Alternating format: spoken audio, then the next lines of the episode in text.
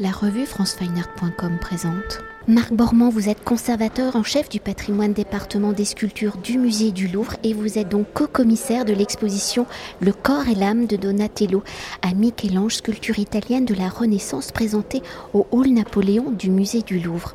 Alors se concentrant sur une période charnière de l'histoire de l'art où la seconde moitié du XVe siècle et le début du VIe siècle est considéré comme l'apogée de la Renaissance, à travers un parcours de 140 œuvres, l'exposition a pour volonté de retracer dans son contexte artistique la création sculpturale ou dans cette période de renouveau artistique, la représentation de la figure humaine va prendre de nouvelles formes où le corps, par son mouvement, va également exprimer des sentiments. Alors dans un premier temps, pour mieux appréhender ces nouvelles formes sculpturales où la retranscription des sentiments, ou l'interprétation de l'être humain devient des éléments de création, quels sont les circonstances de la mise en œuvre de ce nouveau style, entre guillemets, si l'histoire de l'art nous indique qu'il est inventé par Donatello à Florence au début du XVe siècle, avant Donatello, quelles sont les caractéristiques de la création sculpturale par ses observations, par ses réflexions?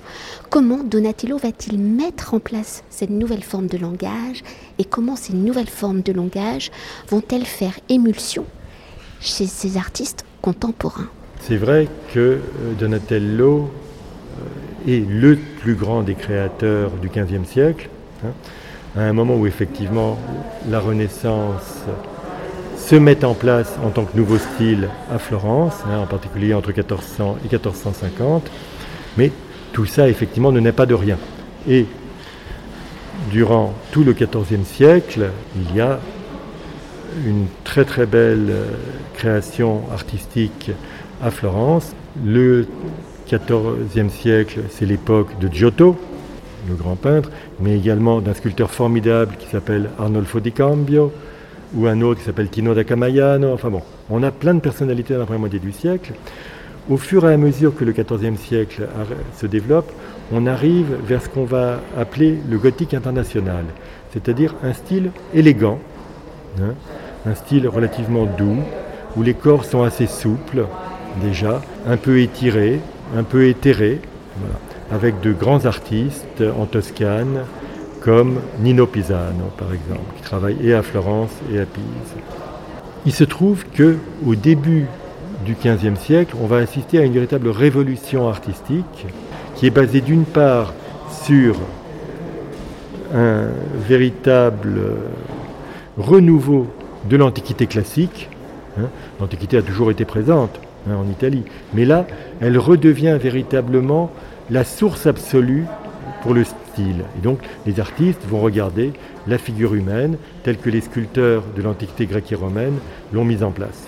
Et Donatello hein, arrive à ce moment où tous ces plis un petit peu trop stylisés de la fin de la période gothique ont tendance à se transformer. Enfin, il les transforme hein, il va faire. il crée un lien organique entre le corps et le vêtement hein, et l'habit. Hein. et tous les drapés prennent vie, en quelque sorte, autour du corps et reflètent la vie du corps. Voilà. C'est l'un des grands apports de Donatello dans la mise en place du corps humain, mais il le fera également dans le domaine du nu. On a en tête son très célèbre David en bronze, ce jeune et faible, encore très stylisé, mais très proche d'une grâce juvénile dans les années 1430, il se trouve que Donatello évolue. Hein. C'est un artiste qui est en perpétuelle mutation, jamais satisfait, donc, et il est né en 1386, il meurt en 1466, et durant les 60 ou 65 années de sa carrière, ce qui est quand même une longue période de création, hein, il va se renouveler perpétuellement, inventer perpétuellement, utiliser perpétuellement de nouveaux matériaux, et dans les années 1440, il part à Padoue et il met pour une dizaine d'années, et dans la basilique du Santo, à Padoue, de Saint-Antoine, il met en place véritablement une nouvelle expressivité des figures et de la matière, cherchant à mettre en valeur les sentiments intimes de ces figures religieuses qu'il place sur l'autel du Santo. C'est ce qu'on voit dans l'exposition dans deux très très belles œuvres en bronze, l'une qui est une grande crucifixion en bronze avec des rehauts d'or et des incrustations d'argent, où il crée un véritable monde autour de la Passion du Christ, avec des figures extrêmement vivantes, extrêmement expressives.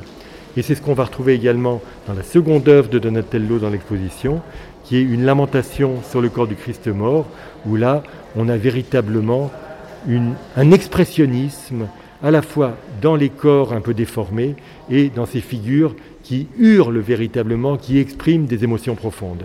Et pour poursuivre, même si vous en avez déjà dit beaucoup dans la construction de ce nouveau langage, si Donatello marque le renouvellement de la sculpture, l'Antiquité grecque et romaine, vous l'avez dit, seront également au cœur des recherches de ces nouvelles formes. Alors quels sont les aspects de la statuaire antique que les artistes de la Renaissance vont se réapproprier et réinterpréter? Et si ce nouveau langage est une étude formelle, cette appropriation se fera-t-elle également par les sujets traités? Ce qui va intéresser beaucoup les artistes et les sculpteurs en particulier de la Renaissance dans le travail des artistes de l'Antiquité grecque et romaine, c'est cette étude du corps humain.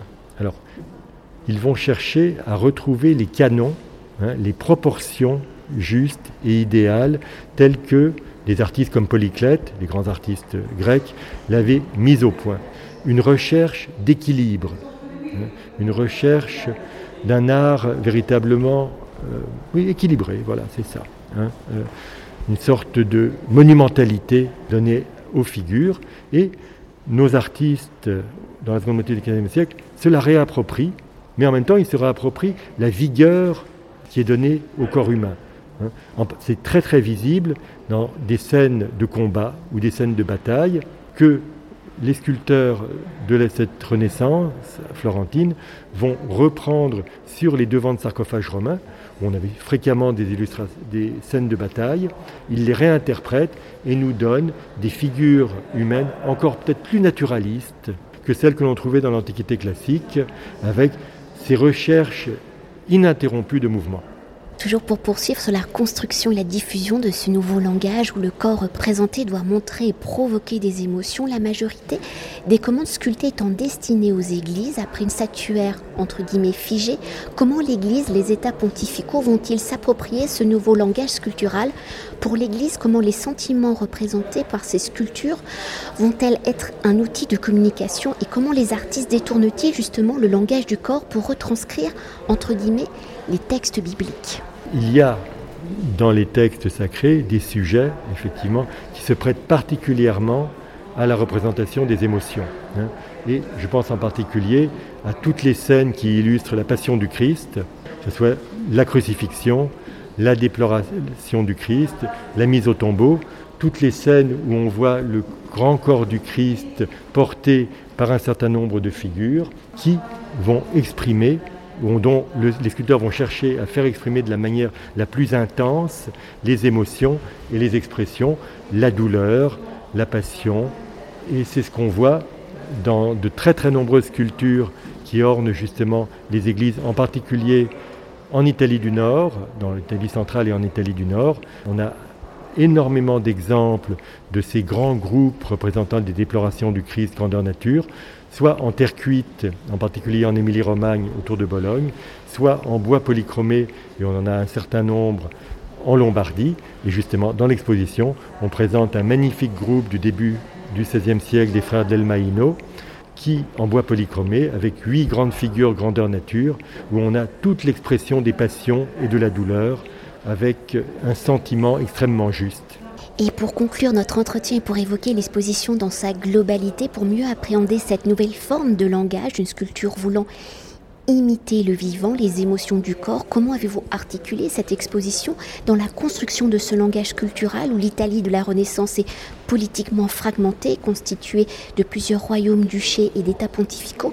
Comment y montrez-vous justement les différentes entre guillemets écoles, le mélange avec ces traditions locales L'un des buts de l'exposition, effectivement, est de donner à voir véritablement cette diversité qui marque l'art de la Renaissance dans les différents centres de l'Italie.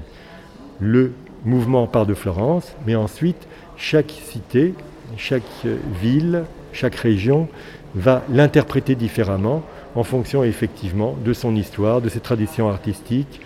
Et donc on va avoir à Venise un art plus sévère, issu plus de l'Antiquité classique, plus épuré, mais quand même donnant à voir l'émotion du corps, dans une série de sujets profanes en particulier. On va avoir en Lombardie, là aussi, un jeu entre d'une part des œuvres très expressives, on a parlé de ces œuvres en bois polychromé, mais au même moment, ou juste un peu plus tard, une sorte de classicisme affirmé dans une série d'œuvres du plus grand sculpteur du début du XVIe siècle à Milan, qui s'appelle Bambaia, qui reprend un certain nombre d'éléments de la sculpture grecque. Et puis, bien évidemment, à Rome, le centre du pouvoir pontifical, là, c'est l'endroit où on va arriver à une sorte d'équilibre, à ce classicisme hein, qui sera le style majeur de la Renaissance à son apogée. Et est-ce qu'on peut quand même rajouter un dernier petit mot? C'est tout sur la matérialité de ces sculptures, de ces œuvres, parce que vous l'avez évoqué, il y a du bois euh, polychromé, il y a du marbre, du bronze, mais peut-être en fonction aussi de ces centres. Il est sûr que chaque lieu a ses traditions. Hein, et chacun va utiliser d'une manière plus ou moins privilégiée tel ou tel matériau. Par exemple, à Sienne, il y a une véritable tradition d'usage du bois polychromé. Et donc un artiste comme Francesco, di Giorgio Martini est l'héritier de trois siècles de tradition dans le domaine et réussit à marier cette tradition du bois polychromé avec le rendu de la vie dans la sculpture de la Renaissance et d'un certain classicisme idéal. En Émilie-Romagne, autour de Bologne, c'est la terre cuite hein, qui domine, voilà, avec une série de grands, en de grandes déplorations dues à deux très grands artistes qui sont Niccolo Dall'Arca, hein, dont on voit un très beau Saint-Dominique dans l'exposition, ou Guido Mazzoni, dont on voit également deux têtes formidables d'expression, un Saint-François en extase et une Marie-Madeleine éplorée. donc là, c'est la terre cuite. Florence, il y a une grande tradition du bronze, issue de tout le travail de Lorenzo Ghiberti au début du XVe siècle. Et dans l'exposition, on a deux magnifiques reliefs de Donatello en bronze, mais également plusieurs œuvres d'un des grands élèves de Donatello, qui est Bertoldo di Giovanni, avec un magnifique relief de bataille ou une superbe crucifixion. Chaque cité, effectivement, tout en jouant bien sûr sur les différents matériaux, met un peu l'accent sur euh, un matériau de prédilection. Merci beaucoup. C'est moi qui vous remercie. Cet entretien a été réalisé par franceweiner.com.